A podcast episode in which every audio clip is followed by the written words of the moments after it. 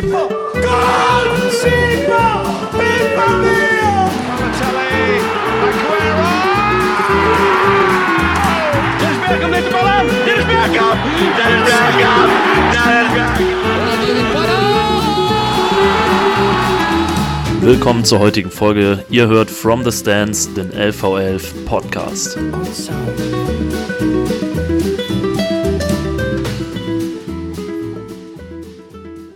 So, hallo und herzlich willkommen zu From the Stands, dem LV11 Podcast. Wir sind mit Folge 3 wieder für euch am Start, haben einiges an Feedback zur letzten Folge bekommen. Zunächst einmal Hallo an dich, lieber Benjamin. Grüß dich, Servus. So, ja, also wie schon gesagt, einiges an Feedback zur letzten Folge hat uns natürlich sehr, sehr gefreut. Auch heute bringen wir wieder eine pralle Agenda an den Start. Ähm, wir haben einiges an Bundesliga-Updates dabei, natürlich wieder im internationalen Raum ist natürlich auch einiges passiert. Und jetzt haben wir die Länderspielpause vor der Brust, unmittelbar vor der Brust. Ähm, insofern würde ich sagen, fangen wir mit einem Bundesliga-Update an.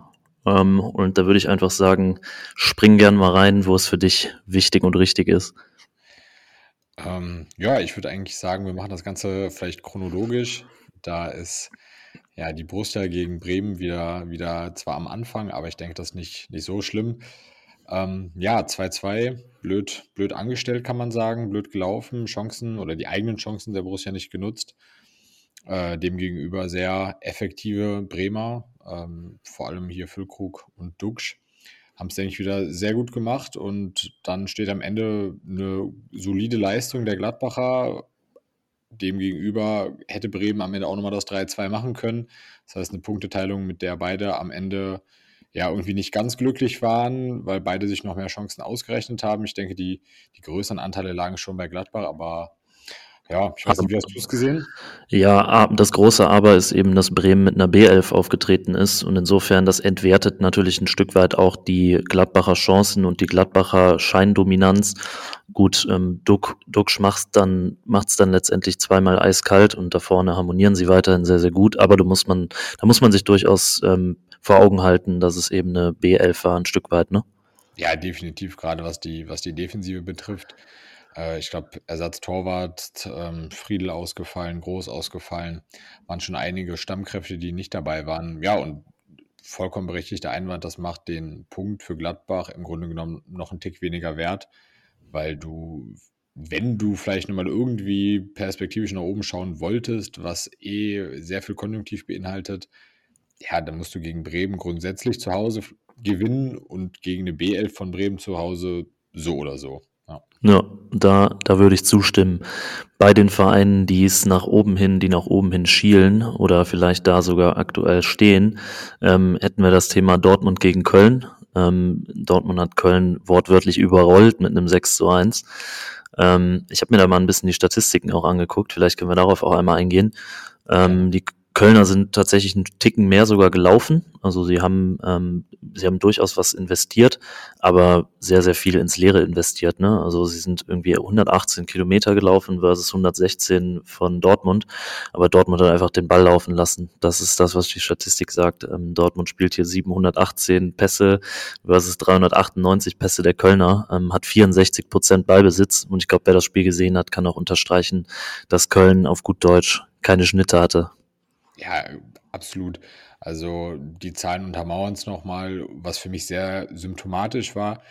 Ähm, der, lass mich nicht lügen, ich glaube, zweite oder dritte Treffer von Aller war es. Äh, Freistoß von ähm, Reus, hm. bei dem alle Kölner stehen bleiben. Aller der Einzige, der hinterhergeht und mit, ich glaube, drei Metern Abstand den Ball einfach nur noch über die Linie drücken muss, wo man sich auch gefragt hat, ja, wollen sie es nicht wirklich. Also die Kölner jetzt, wollen die Dortmund das einfach so viel mehr. Also alles in allem wirklich ein sehr überzeugender Auftritt, finde ich. Durchaus auch noch ein, zwei mehr Tore drin gewesen für Dortmund. Also ähm, ja, macht den Titelkampf auf jeden Fall spannend, äh, gerade dadurch, dass, dass die Bayern ja auch gestrauchelt sind und bringt, mhm. glaube ich, auch nochmal ein bisschen mehr Pfeffer in den deutschen Klassiker, der dann ja nach der Länderspielpause ansteht. Ja, absolut. Ich würde sagen, lass uns vielleicht dennoch einmal chronologisch durchgehen, bevor wir nochmal auf das Bayern-Thema kommen. Ähm, wir wollen uns natürlich nicht jedes Mal auf Gladbach und Schalke ähm, zu sehr fokussieren. Ähm, ich glaube, zu Schalke kann man im Wesentlichen nur sagen, wieder mal einen Kämpferpunkt geholt ähm, gegen Augsburg da muss man tatsächlich nicht punkten. Ähm, aber wie auch schon letzte Woche besprochen, diese 1 zu 1 ähm, Dinger zu holen, sich den einen Punkt mitzuangeln, ist, ist immer wieder wichtig im Abstiegskampf, insbesondere auch angesichts des Ergebnisses bei Hoffenheim gegen Hertha. Ne? Ja, sowohl Hoffenheim, Hertha als auch Bochum gegen Leipzig, wenn man das vielleicht alles so in den großen Topf des Abstiegskampfs stecken möchte.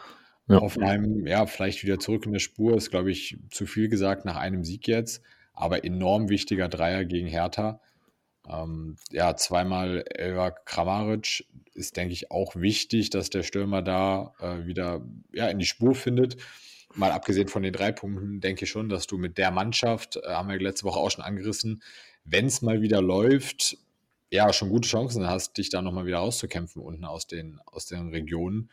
Und ja, dann schon gerade auch wieder gesagt, Bochum schockt Leipzig, ist, glaube ich, ein Ergebnis, womit keiner gerechnet hätte. Hm. 1-0 am Ende, ich meine, es ist eigentlich, ich glaube, äh, der gute Frank Buschmann hat es gesagt, wahnwitzig, dass Leipzig hier kein Tor schießt. Also war, glaube ich, der O-Ton mehr oder weniger in der Konferenz. Ja. Aber gut, du hast da manchmal auf deiner Seite. Riemann wieder gefeiert, war vor einer Woche auch noch anders. Und da ist, glaube ich, der Punkt für Schalke da nochmal wirklich auch wichtiger gewesen, wenn du siehst, dass, dass Hoffenheim und Bochum halt beide gepunktet haben. Ne? Ja, absolut. Ähm, man kann zum einen sicherlich sagen, dass der, dass sie gegen die Hertha gepunktet haben, der wir in der letzten Folge auch nicht besonders große Chancen auf den Klassenerhalt irgendwie eingeräumt haben. Aber dennoch hat uns Hoffenheim so ein Stück weit eines Besseren belehrt. Für Pellegrino war es ein Stück weit nach fünf Niederlagen dann schon ein Endspiel. Jetzt haben sie gepunktet. Ähm, ja, aber dass Bochum insbesondere wieder den Dreier holt, ist natürlich spannend. Ne? Sie, äh, Leipzig hatte 22 zu 8 Schüsse, hat keinen Treffer erzielt. Im Oktober haben sie gegen Leipzig noch 0 zu 4 auf die Schnauze bekommen.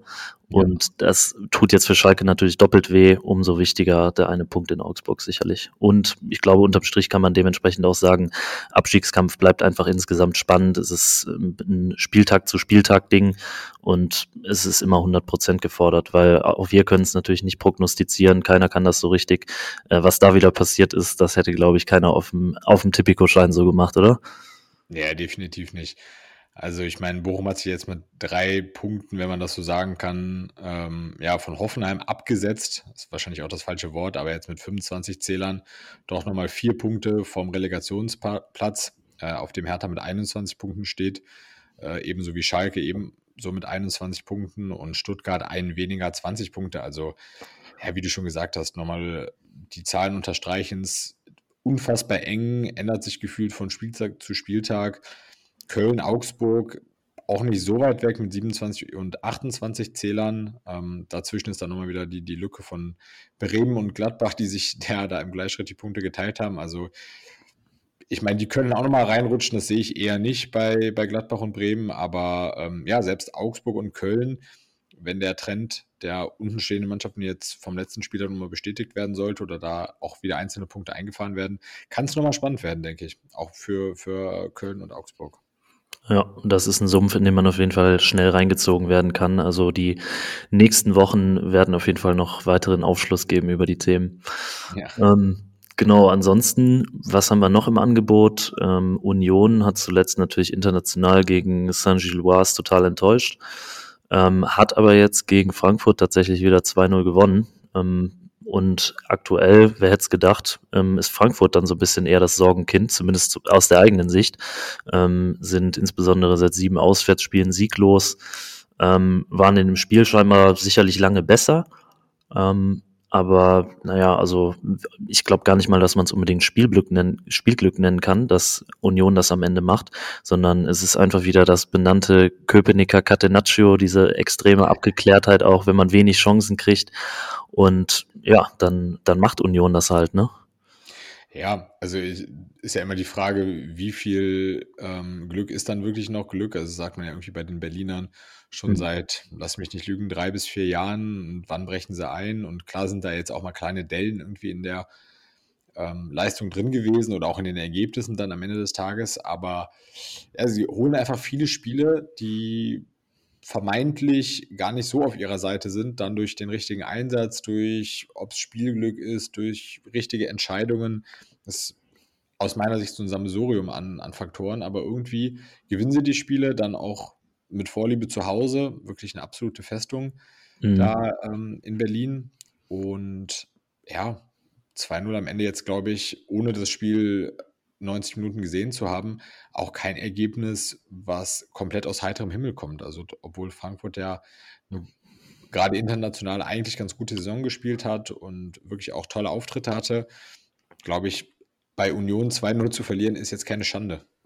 Ja, also ich glaube, auch wenn im Nachbericht insbesondere das erste Tor als ein, sag ich mal, glückliches Eckentor dargestellt wird, so viel Glück ist da aus meiner Sicht bei Union gar nicht mehr bei, sondern sie wissen einfach, wie kommen wir in die brenzligen Situationen rein, wo müssen wir stehen, um, ähm, um für Furore zu sorgen, beziehungsweise um für, für Wirbel im gegnerischen 16er zu sorgen und dafür brauchen sie halt unglaublich wenig Möglichkeiten. Ne? Das bestätigen sämtliche Statistiken und ja, auch Frankfurt hat dann eben mit so einem ähm, mit so einem Verein zu kämpfen. Und ähm, ich glaube, Glasner ist nach dem Spiel dann auch ähm, ziemlich ausgeflippt. Ähm, zu, das zum einen auf Frankfurter Seite sehr, sehr, sehr, sehr ärgerliche und sehr, sehr ähm, ähm, ja, schwierig, schwierig zu handelnde Situation. Und ähm, gleichzeitig scheint Tottenham an ihm bereits interessiert zu sein ähm, hat mir ein Vöglein gezwitschert. Insofern, oder habe ich mir auch, habe ich mir auch ähm, angelesen. Und insofern ähm, ist, glaube ich, die Situation bei Frankfurt dann doch gerade weniger gefestigt, als man es vor vielleicht zwei, drei Wochen noch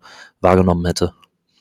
Ja, das spiegelt sich dann auch irgendwie so ein bisschen die Schnelllebigkeit des Ganzen wieder. Also mhm. ähm, du hast irgendwie vor ja, drei Wochen, beziehungsweise jetzt dann mit dem mit Hin- und Rückspiel zusammen betrachtet, die Spiele gegen Neapel, wo man ja, deutlich unterlegen war, was auch keine Schande ist, weil Neapel wirklich einfach eine, eine saustarke Serie spielt. Ähm, da kann man, denke ich, ausscheiden.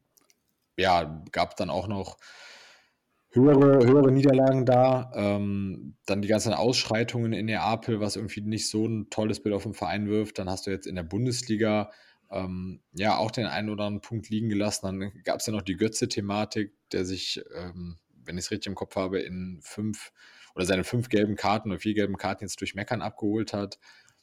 Glasner sich dann auch nochmal zu einer Aussage hat hinreißen lassen, dass er das doch bitte sein lassen sollte oder dass es jetzt genug ist. Ähm, ja, auf der anderen Seite, wie du gerade Tottenham schon ins Spiel gebracht hast, da hat Herr Conte sich ja auch geäußert, mhm. dass da irgendwie die Moral in der Truppe seit Jahren fehlt, womit man sich, ja, ich glaube, in der Mannschaft, aber auch bei den Anhängern jetzt nicht wirklich beliebt macht. Das kann ich mir gut vorstellen. Aus der Champions League raus und dann bist du irgendwie, ja, relativ schnell dreht sich dann das Trainerkarussell vielleicht wieder. Mal schauen, was da ja. in den nächsten Wochen noch so auf uns zukommt. Aber ich meine, die Gerüchteküche brodelt ja, ja, immer wieder und da wird viel geschrieben, wo dann wirklich auch absolut gar nichts dran ist. Das ist, ja, ja. hat die letzten Jahre eher sehr zugenommen. Also ja, absolut. Ich glaube, um es kurz auf den Punkt zu bringen, in Frankfurt ist einfach ähm, gerade nicht alles so rosig, wie es vielleicht auch in dieser, dieser Peak-Phase war, wo man dann noch die Euroleague geholt hat und so weiter. Man wird vielleicht auch einfach ein bisschen auf den Boden der Tatsachen geholt. Sicherlich muss man jetzt hier auch als Frankfurt-Fan dann nicht unbedingt schwarz malen, aber wir sehen, Fußball ist sehr, sehr schnelllebig und eventuell könnte es auch da dann wieder zügig Veränderungen geben, ähm, ob der, ob der letzten Ergebnisse und Entwicklungen. Ja. Um, ähm, Genau. Vielleicht also, da nochmal direkt, mhm. direkt anknüpfen zu, sind halt auch viele Gerüchte. Aber ob nun Kodomor nie über den Sommer hinaus bleibt, das würde zumindest nochmal finanziell wirklich einen, einen Segen bedeuten.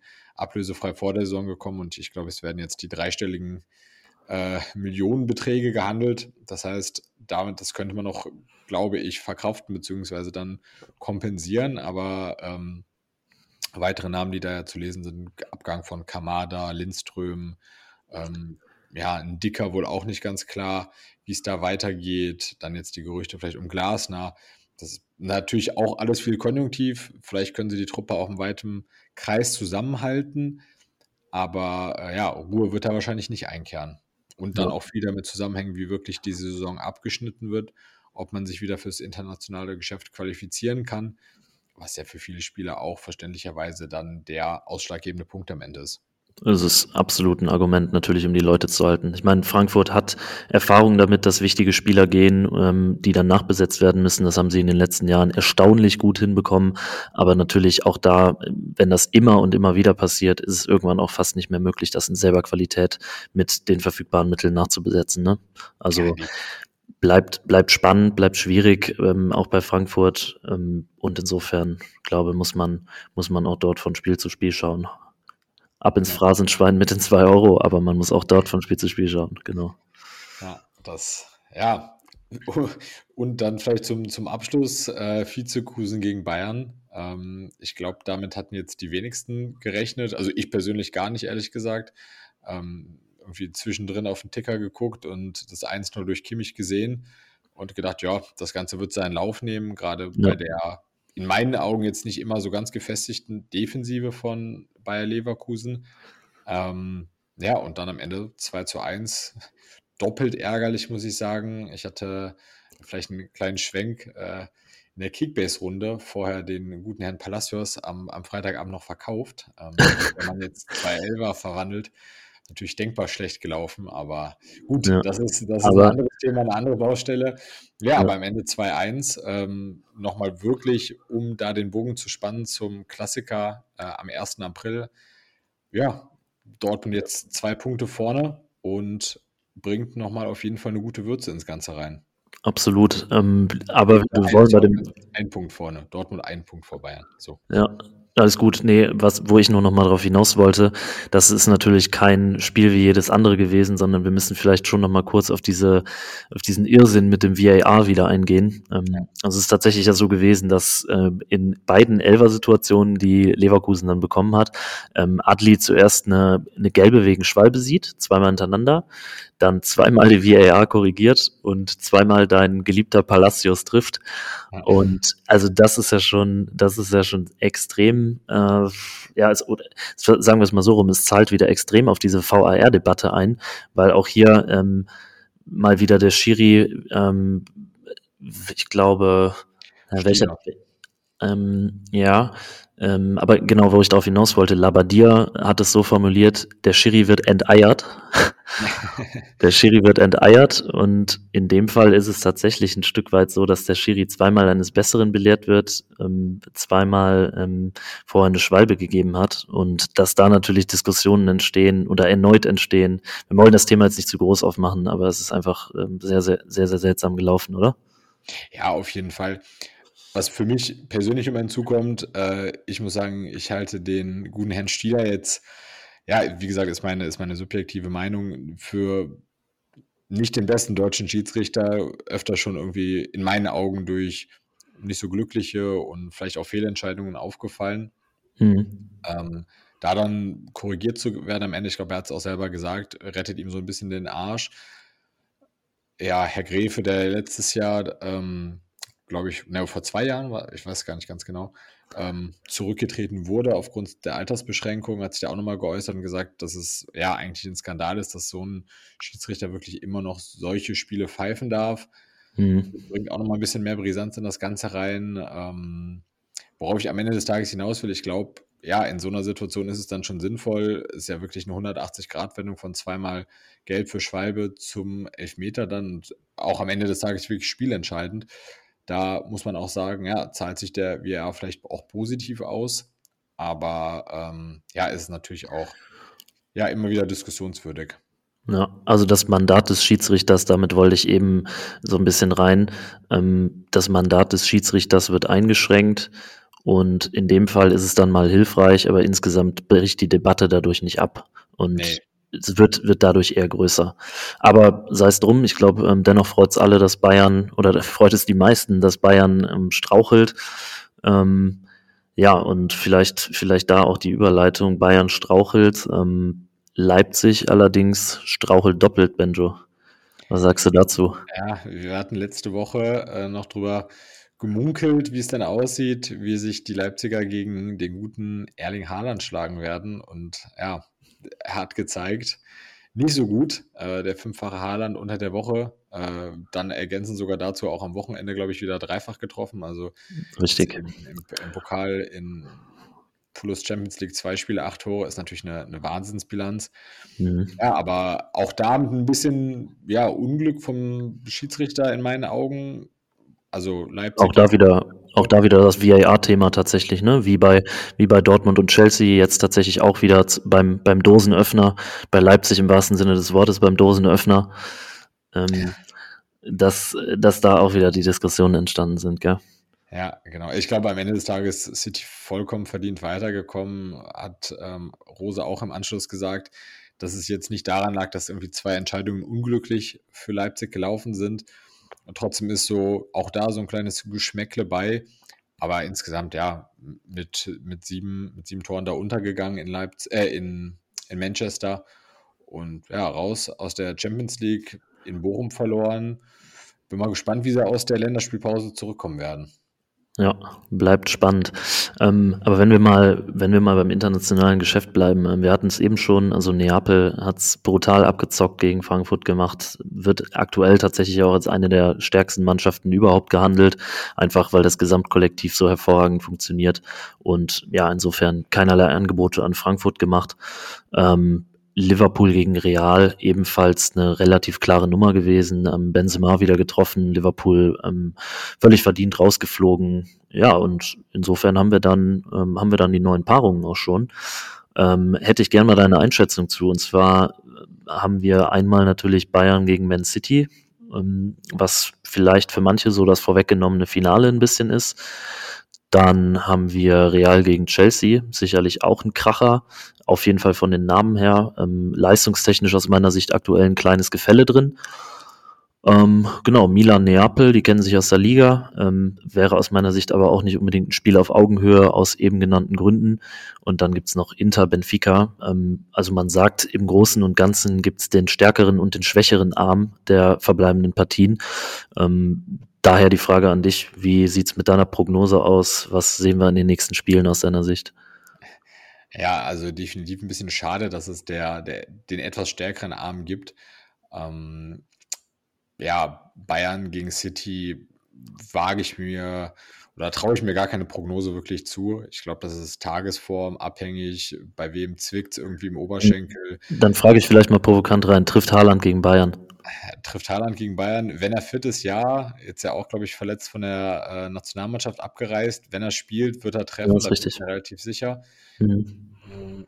Glaub aber auch, dass bei der Defensive von City durchaus auch die Möglichkeiten bestehen, dass ein Coman beispielsweise auf einen Choupo-Moting wieder auflegt ähm, und da auch getroffen wird. Das heißt, von meinem Bauchgefühl würde ich vielleicht sagen, die Bayern könnten es machen gegen City. Wäre jetzt aber auch keine Überraschung, wenn es ja, die Citizens machen. Bei Real gegen Chelsea große Namen, aber wie du schon sagtest, das Leistungsgefälle spricht da so ein klein bisschen gegen. Wäre jetzt meine Einschätzung, dass sich da wahrscheinlich Real durchsetzt. Und mhm. wenn man jetzt mal davon ausgehen sollte, hätte man dann ja im Halbfinale praktisch schon ja, vielleicht das vorgezogene Finale. Ja, also ich genau, ich müsste mich da wahrscheinlich korrigieren. Ich habe eben gesagt, Bayern City ist das vorweggenommene Finale, aber eigentlich ist das Finale Real gegen X in der Champions League. Ja, genau. Also klar, Chelsea hatten auch einen starken Kader. Ich meine, sind jetzt auch ein bisschen besser wieder reingekommen. Ähm, muss man wahrscheinlich auch ein bisschen Zeit einräumen. Ich glaube, Länderspielpause kommt auch denen jetzt nicht so mega gelegen ja, aber wer dann da weiterkommt, wird wahrscheinlich real sein und dann im Halbfinale gegen Bayern oder City wird wahrscheinlich schon ein bisschen die vorgezogene Entscheidung sein. Und dann auf der anderen Seite haben wir natürlich aber drei italienische Mannschaften. Das ist auch, glaube ich, seit Jahren nicht mehr der Fall gewesen. Mit mhm. Inter, Neapel und Milan. Wobei Milan ja sich in meinen Augen in einem sehr schwachen oder in zwei schwachen Duellen gegen Tottenham durchgesetzt hat. Neapel hingegen haben wir schon gesagt, bärenstark. Äh, für mich in dem Spiel auch der Favorit. Absolut. Und äh, gegen Benfica, ja, das sind irgendwie zwei unterschiedliche Spielweisen in meinen Augen. Inter eher die defensiv eingestelltere Mannschaft, Benfica die ganze Champions League-Saison schon auch mit, mit schönem Offensivfußball. Würde ich Benfica gönnen, wenn sie da weiterkommen, aber das ist auch eher nur so eine, ja, persönlich, so ein persönliches Empfinden. Und ja, wenn man dann gehen wir mal davon aus, Benfica gegen Neapel dann mit zwei offensiv starken Mannschaften im Halbfinale hat, hat das sicherlich auch seinen Reiz. Oder wie ist da deine Einschätzung? Ja, ich würde da größtenteils mitgehen. Ähm, also warum, warum größtenteils? Ähm, wahrscheinlich ähm, ja in erster Linie, weil, weil Real ähm, da, da würden wir gleich auch nochmal drauf zu sprechen kommen. Ich habe zunächst gesagt, äh, Leistungsgefälle Real Chelsea.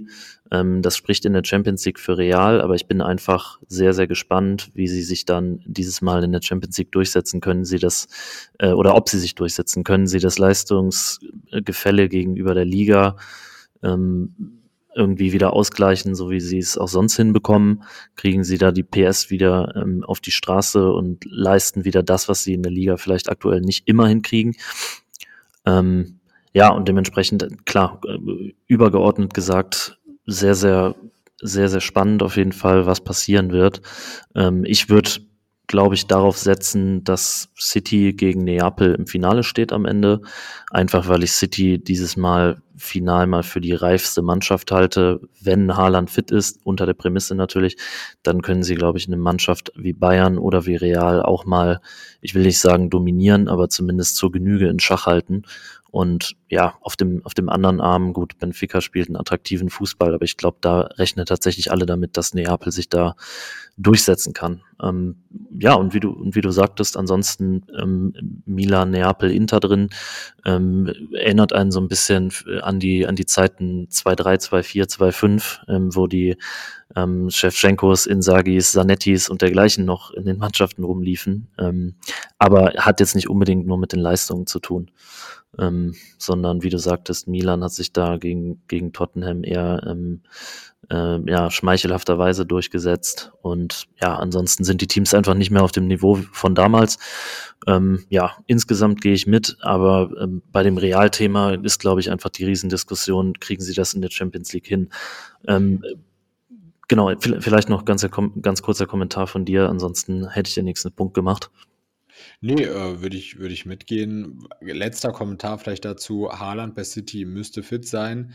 Würde ich noch um De Bruyne ergänzen, weil ich finde, die Spiele, die ich bisher dieses Jahr von City gesehen habe, sowohl in der Champions League als auch in der Liga, dass mit einem fitten Kevin De Bruyne da wirklich auch nochmal der Unterschied auf Haaland gemacht wird, mit, mit den Pässen und ja, aber auch der Mentalität, die er mitbringt. Hm.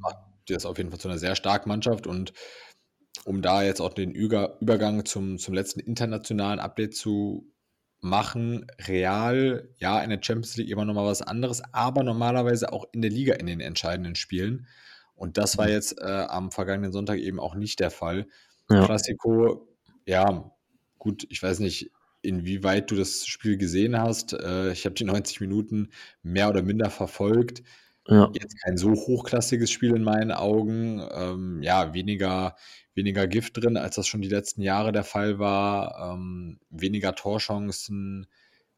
Real in meinen Augen auch nicht so stark. Ich meine, Barca hat am Ende Glück, dass, was heißt Glück? Abseits ist Abseits, aber dass der Abseitstreffer von Asensio aberkannt wurde.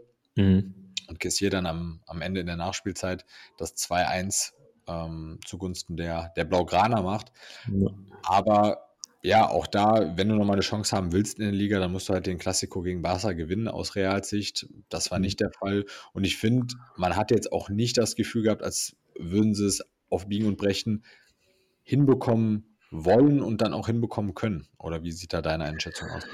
Ja, also meine, eine meiner wenigen Anmerkungen wäre dazu vielleicht, du musst auch sehen, dass sie extrem glücklich geführt haben. Also dieser seltsame Eigentor-Kopfballtreffer durch Araujo, ähm, der ja, der, der passt da so ein bisschen ins Bild. Also Real geht glücklich in Führung, dann ähm, investiert Barca overall dann vielleicht nochmal einen, einen Ticken mehr. Gut, dass Cassier am Ende dann noch die Hütte macht, äh, 90 plus 2 ist sicherlich ein bisschen Glückssache, dass es abseits doch nicht gegeben wird. Aber insgesamt ähm, ist das auch der Grund gewesen, warum ich eben gesagt habe, okay, Real, let's see, ob sie in der Champions League dann wirklich ähm, ja, so ein großes Gefälle gegenüber Chelsea haben, dass das doch so eine klare Partie wird. Weil im Klassiko war ich jetzt ähm, auch angesichts der Wichtigkeit äh, und der Brisanz dieser Partie nicht wirklich begeistert von dem, was sie da auf den Rasen gebracht haben. Nee, ja, eigentlich perfekt. Das Ganze nochmal abgerundet. Ähm, da wird zu schauen sein nach der Länderspielpause, aber ja, ob Real es dann wieder hinbekommt. Wobei man es die letzten Jahre auch gesagt hat, we will see. We will see, genau. Ähm, Stichwort Länderspielpause ähm, können wir uns eigentlich auch direkt nochmal dranhängen. Ähm, Finde ich ein gutes Stichwort. Ähm, und zwar, ja, also wenn man bei Adam und Eva anfängt, dann kann man vielleicht noch mal kurz sagen, was ist denn beim DFB überhaupt los? Was sind jetzt, äh, was ist jetzt die aktuelle Situation daraus geworden? Ähm, und das würde für mich ganz klar dabei anfangen, ohne jetzt noch mal zu sehr dieses Katar-Thema aufmachen äh, zu wollen. Ähm, Bierhoff gegangen, ähm, Völler danach installiert. Ähm, für dich das richtige Signal? Habe ja, habe ich zu wenig vielleicht für mitbekommen. Ähm, hat vielleicht auch zu wenig öffentlichkeitswirksam gemacht. Aber aus dem Bauchhaus würde ich sagen, nee. Also Völler bestimmt kein schlechter Mann, auch gute Dienste in Leverkusen geleistet, aber ja, ich hätte mir persönlich irgendwie so ein etwas jüngeres, frischeres Gesicht, ohne dem Herrn Völler zu nahe treten zu wollen, äh, gewünscht, dass da irgendwie ein bisschen was umgekrempelt wird in der Struktur. Ich meine, kommen wir jetzt auch gleich nochmal zu sprechen, dass so eine Verjüngung im Kader stattfindet, ist, glaube ich, auch wichtig. Hätte ich mir aber auch auf den äh, weiteren Führungsebenen irgendwie so ein bisschen erhofft. Ist aber mhm. ehrlich gesagt auch mein Bauchgefühl. Vielleicht muss man dem Ganzen auch nochmal ein paar Wochen, ein paar Monate Zeit geben. Ich meine, jetzt ist die erste Länderspielpause nach der ähm, ja, nach der gescheiterten WM wieder. Da muss man vielleicht auch einfach nochmal ein bisschen Raum geben, um die Herren da arbeiten zu lassen. Aber spontan würde ich sagen, hätte ich mir eine andere Lösung gewünscht, lasse mich da aber auch gerne eines Besseren belehren. Aber ja, würde mich auch deine Einschätzung erstmal zu interessieren. Ja, gerne, gerne. Ähm, also zu Völler hätte ich Ähnliches gesagt. Ich glaube, dass der DFB gut daran getan hätte, eventuell ähm, jemand weniger, weniger Bekanntes, weniger Seniores in die Rolle zu packen, um einfach zu zeigen, okay, wir wollen eine neue Dynamik entwickeln. Der DFB will sich ein Stück weit selber erfinden, äh, selber, selber neu erfinden und neu definieren. Und das wäre für mich, wenn ich jetzt jemand wäre, der in den Führungsetagen dahinter sitzt, ähm, nicht mit der Personalie Völler vollständig und sinnvoll abgedeckt. Ähm, das, das ist mal das eine. Zur Verjüngung im Kader, die jetzt aktuell angestoßen wurde, ähm, können wir gleich kommen. Ähm, ein Thema wäre sicherlich noch ähm, zu, zu Bierhoff zu sagen oder generell zu dem WM-Thema. Ähm, da ist es auch einfach so, dass die Strahlkraft vom DFB und die Marke des DFB ja insgesamt schon gelitten hat ähm, einfach weil man sich in Richtung politischer Statements, ähm, gemeinschaftlichem Auftreten auf dem Turnier, ähm, trotz natürlich aller, aller Kritik von außerhalb eben nicht auf eine einheitliche Linie einigen konnte und ich die Aufgabe ganz klar auch ähm, im, im DFB-Präsidium gesehen hätte. Insofern, dass die Rolle Bierhoff neu besetzt wird, war für mich absolut logisch und indiskutabel ein Stück weit. Aber ob Völler da der Richtige ist, der diese Themen auch systematisch anders angegangen wäre, das wage ich zumindest zu bezweifeln. Ähm, genau. Aber genau, Flick sagt jetzt eben, ähm, er setzt auf viele neue ähm, und erwartet insbesondere Leidenschaft von den Leuten, die neu dazukommen. Du sagst, du findest die Verjüngung gut. Ich habe da, bin da auch etwas geteilter Meinung.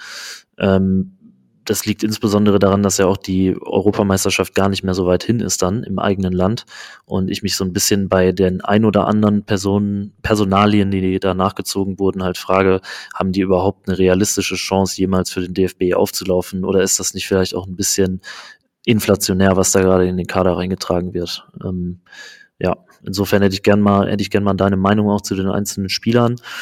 Ähm, Sie sagen, dass sie zur, zur Philosophie vom Fußball des DFB passen, die Leute, die da jetzt nachbesetzt wurden. Also du hast einen Kevin Schade äh, von, von Brentford, äh, für mich jetzt noch nicht besonders doll in Erscheinung getreten.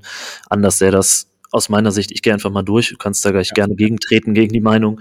Ähm, anders sähe das für mich bei Mergim Berisha aus, ähm, der für mich bei Augsburg schon noch als Offensivperson durchaus hier und da mal rausgestochen ist. Ähm, Marius Wolf bisher auch eine Top-Saison, ähm, ist jetzt vielleicht vom Spielertyp nicht her 100, äh, nicht, nicht 100 Prozent meins, aber ähm, glaube ich verdienter Auftritt dann beim DFB mal. Ähm, dann hast du einen Joscha Wagnermann, wo ich jetzt nicht so ganz die Brücke in den DFB im Kopf hinkriege. Ähm, genau, Felix Metscher, okay, ähm, spielt, spielt eine gute Saison bei Wolfsburg, aber jetzt auch noch nicht über, über eine lange Strecke besonders erfolgreich.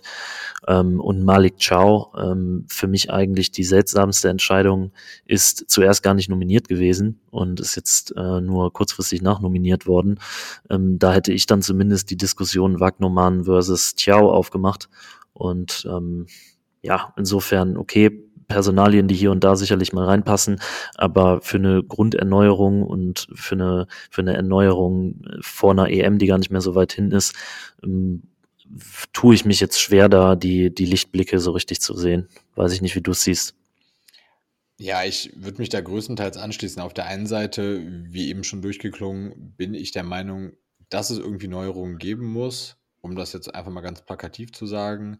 Hm ohne da jetzt die idealen Lösungsvorschläge zu haben. Also wenn ich mir die Namen angucke, so ein Kevin Schade hat halt irgendwie Aufmerksamkeit dadurch bekommen, dass er, glaube ich, für knapp 40 Millionen oder was das war, gewechselt ist. Ähm, ja, Einsatzminuten sind aber auch bei Brentford überschaubar. Rechtfertigt sich für mich jetzt irgendwie nicht so groß. Berisha schließe ich mich an, kann man gerade dadurch, dass wir irgendwie bei der Stürmerposition ja noch unklar sind, wie wir da agieren wollen, ähm, auf jeden Fall mal mitnehmen. Marius Wolf absolut verdient. Ja. Kämpfertyp, den man, glaube ich, gut gebrauchen kann. Gerade auf der Außenverteidigerposition kann er sowohl links als auch rechts spielen. Vollkommen in Ordnung.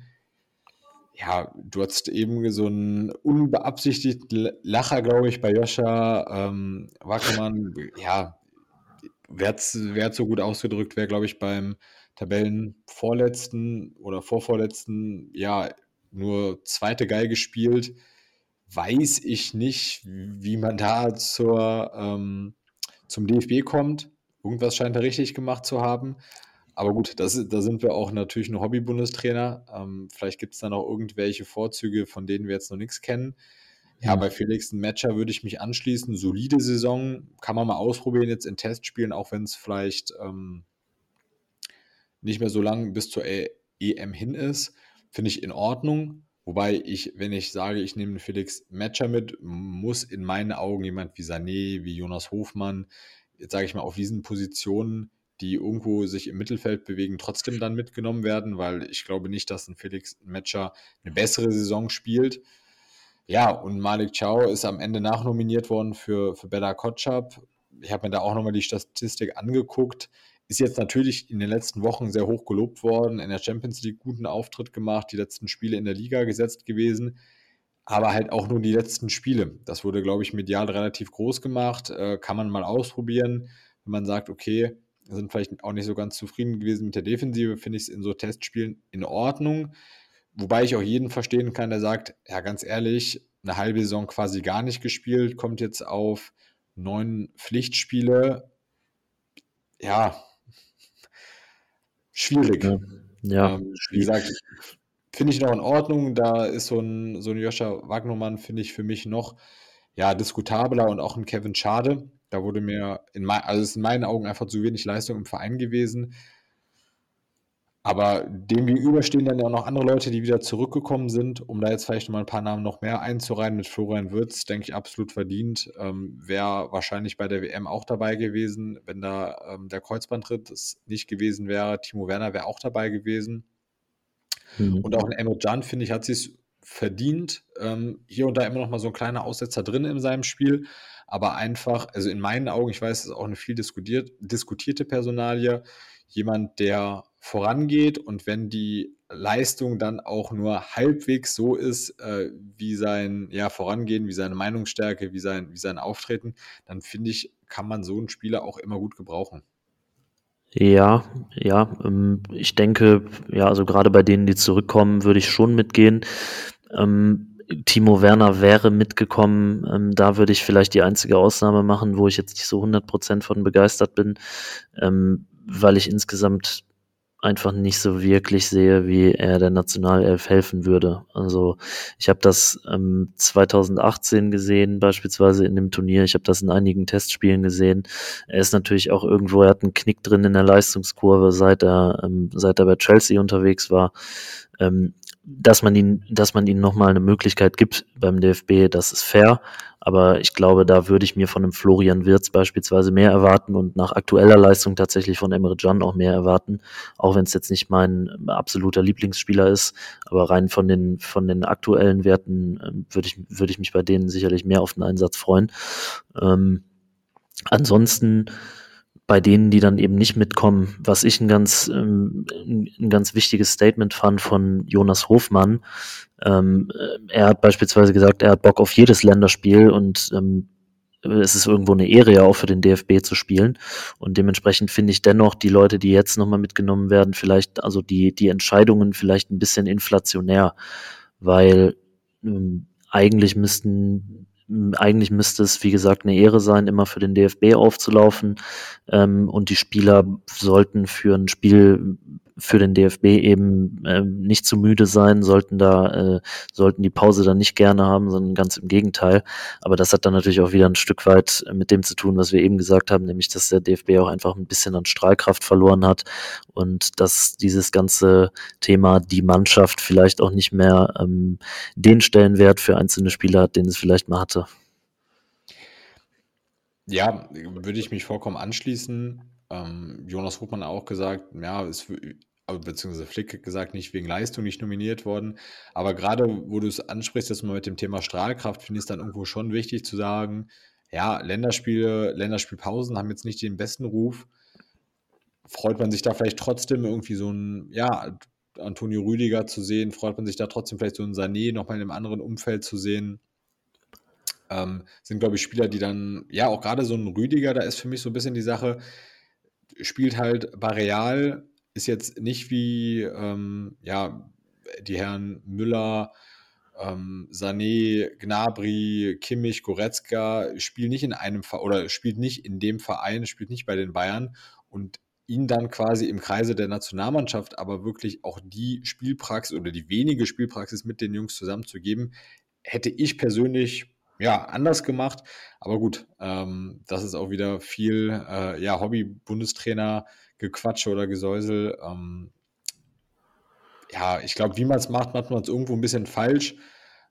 Wobei sich Flick auch angreifbar gemacht hat, denke ich, mit dem Kader, weil wenn das jetzt nicht so gut läuft, ergebnistechnisch weiß ich gar nicht so. Beispielsweise gegen Belgien muss man jetzt, finde ich, nicht gewinnen in, mit der aktuellen Performance. Aber du musst, finde ich, spielerisch wieder ein bisschen was zeigen, ein bisschen mehr Einsatz zeigen, ein bisschen mehr, bisschen mehr Leidenschaft auch wirklich auf den Platz bringen. Und da ist Flick in meinen Augen ein relativ hohes Risiko eingegangen. Ja, das kann man, glaube ich, so festhalten. Ähm, also wie gesagt, nichts gegen junge Spieler, nichts gegen neuen Einfluss, aber die Zeit drückt halt einfach ein bisschen. Der DFB hat einen ganz anderen Leistungsanspruch als das, was zuletzt erfüllt wurde und das mehrheitlich auf dem Rücken junger Spieler jetzt auch nach dem äh, Katar-Turnier auszutragen, ist zumindest mit einem hohen hohen Risiko behaftet. Das mal, das mal das eine. Das andere ist tatsächlich ähm, neuer verletzungsbedingt natürlich nicht dabei. Ähm, es wird sich aber auch immer noch nicht festgelegt, dass beispielsweise ein Marc Andere Testegen die feste neue Nummer eins ist. Ähm, kannst du das nachvollziehen? Ja, das ist ja auch immer so ein bisschen wieder die Diskussion, beziehungsweise der, der Kampf zwischen Neuer und Testegen wo Neuer sich dann wirklich oft auch bewiesen hat. Und ich finde es dann auch irgendwo fair zu sagen, gut, der Mann ist verletzt, da kann man ihm jetzt dann nicht ähm, den Nummer 1 Posten absprechen. Auf der anderen Seite ist es auch wieder, ja gut, der, ich glaube, Stegen hat jetzt 19 weiße Westen in der, ähm, in der spanischen Liga, spielt eine überragende Saison und ihm da jetzt auch mal den Rücken zu stärken, hätte bestimmt auch nicht geschadet. Äh, auf der anderen Seite steht, dass natürlich ein Neuer auch nach längerfristigen und schwerwiegenderen Verletzungen immer stark zurückgekommen ist. Ja. Muss ich ehrlich sagen, wäre ich also nicht gern in der, vielleicht um den Punkt nochmal ganz kurz zu Ende zu bringen, wäre ich nicht gern mhm. in der ähm, Position, Flick da jetzt wirklich was entscheiden zu müssen. Aber ich glaube, es wäre schon gut gewesen für die Stabilität, um da auch wirklich auch mal ein klares Statement zu setzen, zu sagen, okay, entweder neuer, wenn er wieder da ist, ist die Nummer eins, oder zu sagen, nee, wir fangen jetzt mit Testegen nochmal einen neuen Abschnitt an, auch wenn er nicht mehr der allerjüngste ist. Immer noch, ich glaube, vier Jahre jünger oder drei Jahre jünger als ähm, Neuer. Hätte man schon machen können. Aber du, du siehst es ein bisschen anders. Ja, ich sehe es ein bisschen klarer in Richtung Marc-André Testegen. Ähm, einfach auch aus dem Grund, dass Neuer ja nach vergangenen Verletzungen durchaus stark zurückgekommen ist, sich das für mich aber überwiegend auf die Leistung beim FC Bayern beschränkt. Beispielsweise beim Turnier in Katar und auch bei vorherigen Auftritten mit dem DFB hat sich Neuer jetzt nicht immer nur mit Ruhm bekleckert. Und wenn ein Marc-André Testegen parallel so überragende Leistungen bringt, dann bin ich auch einfach mal der Meinung, dass es fair wäre, ihm auch mal auf der internationalen Bühne die Absolution zu geben und die ähm, und die hundertprozentige Rückendeckung zu geben und zu sagen, okay, Marc André Testegen bringt seit langer Zeit super Leistungen, ist jetzt unsere Nummer eins und ähm, die die Ära Neuer, die ja fairerweise sehr sehr erfolgreich war, die mit einem Titel gekrönt war, die darf auch dann irgendwann mal vorbei sein. Also ich sehe das ein bisschen stärker in die Richtung von Marc-André Testegen tatsächlich. Vielleicht wird es sich jetzt auch einfach durch seine Leistungen im Tor lösen das Thema. Das würde ich ihm durchaus wünschen, weil er, wie gesagt, eigentlich immer in diesem Gigantenschatten gestanden hat, ähm, trotz seiner hervorragenden Leistungen. Ja, und es ärgert mich dann einfach so ein bisschen, dass ähm, viel rumgeredet wird mit neuen Spielern, ähm, auch gesagt wird, dass die, die Instanzen nicht wegen der Leistung nicht mitgenommen werden. Aber ein klares Statement ähm, für die Person zwischen den Pfosten hätte ich mir dann trotzdem mal gewünscht. Ja, wäre ganz schön gewesen, beziehungsweise ist dann auch immer ein Tick dankbarer, was mir gerade in den Kopf kam, das zu machen wie ein Toni Kroos, zu sagen, äh, viel erreicht, tolle Zeit gehabt, hier und da auch mal ein bisschen Kritik bekommen. Ähm, dann sagt Auch man das. gut, es reicht jetzt, es ist in Ordnung, ähm, es war mir eine Ehre. Und dann auch zu sagen, finde ich auch vollkommen legitim, auch wenn man noch in gute Leistungen im Verein bringt, zu sagen, ja, in der Nationalmannschaft war es dann jetzt, um auch vielleicht den Weg für Nachrückende freizumachen. Hm. Das muss ich sagen, also die, die Schuld trifft da sicherlich nicht nur den Trainer, sondern da habe ich auch zwischendurch so ein bisschen einen Grell auf Neuer irgendwie entwickelt, weil auch die Situation beim FC Bayern durch sein klares Statement, ich will zurück sein, ich will die Eins sein und so weiter, sich jetzt nicht seitdem unbedingt verbessert hat. Er hat dieses Riesenstatement auch gegeben, äh, mit der SZ war es, glaube ich, ähm, hinsichtlich Torwarttrainer und dergleichen. Und Neuer hat schon einen sehr, sehr großen Radius, den er für sich einfach beanspruchen will, den er über lange Zeit tatsächlich auch zu Recht beansprucht hat. Aber ich glaube, er läuft so ein bisschen Gefahr, den richtigen Absprungpunkt sowohl im, im DFB als auch in der, äh, als auch beim FC Bayern München zu verpassen, ähm, um dann einfach mit einer sauberen mit einer sauberen, mehrfach gekrönten Legacy von der großen Bühne zu gehen und auch Platz für neue Leute zu machen.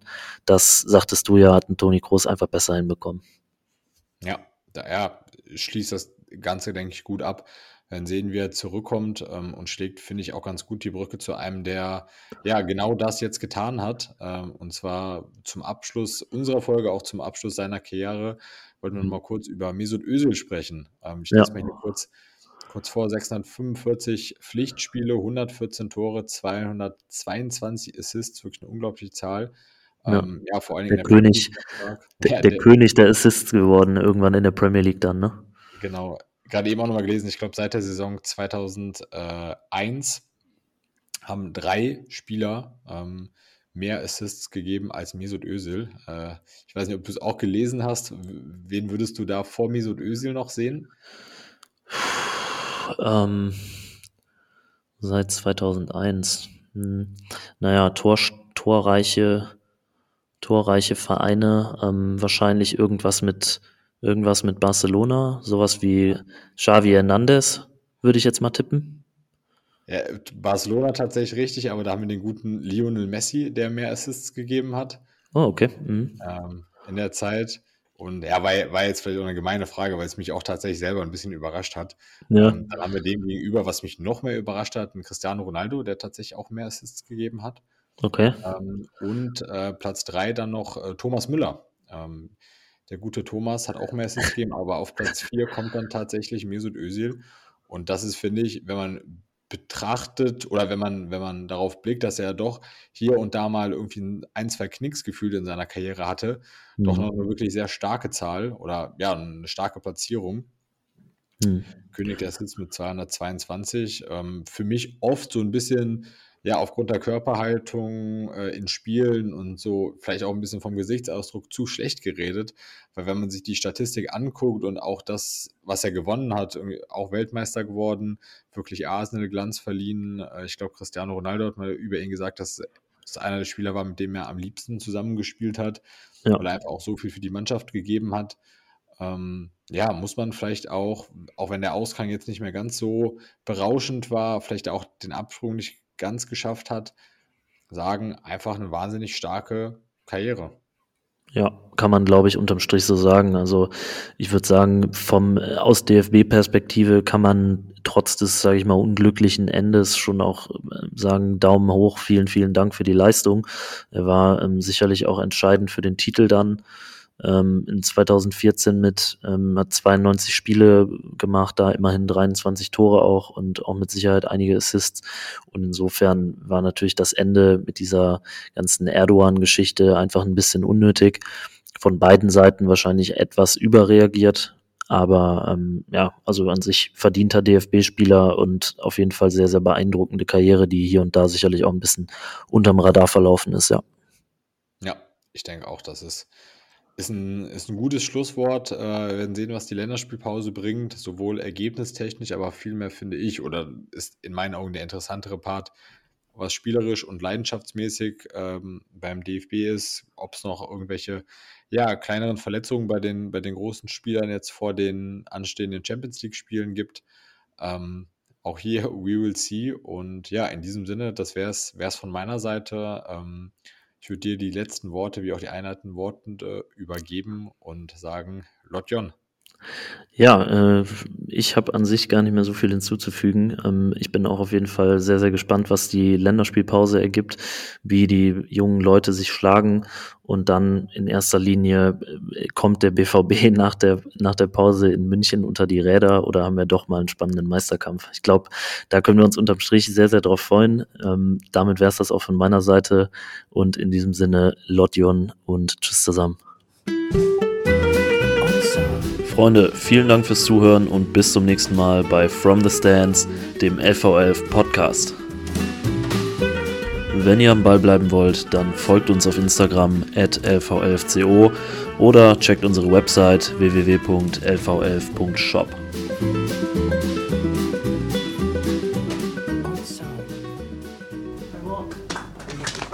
Ich habe fertig.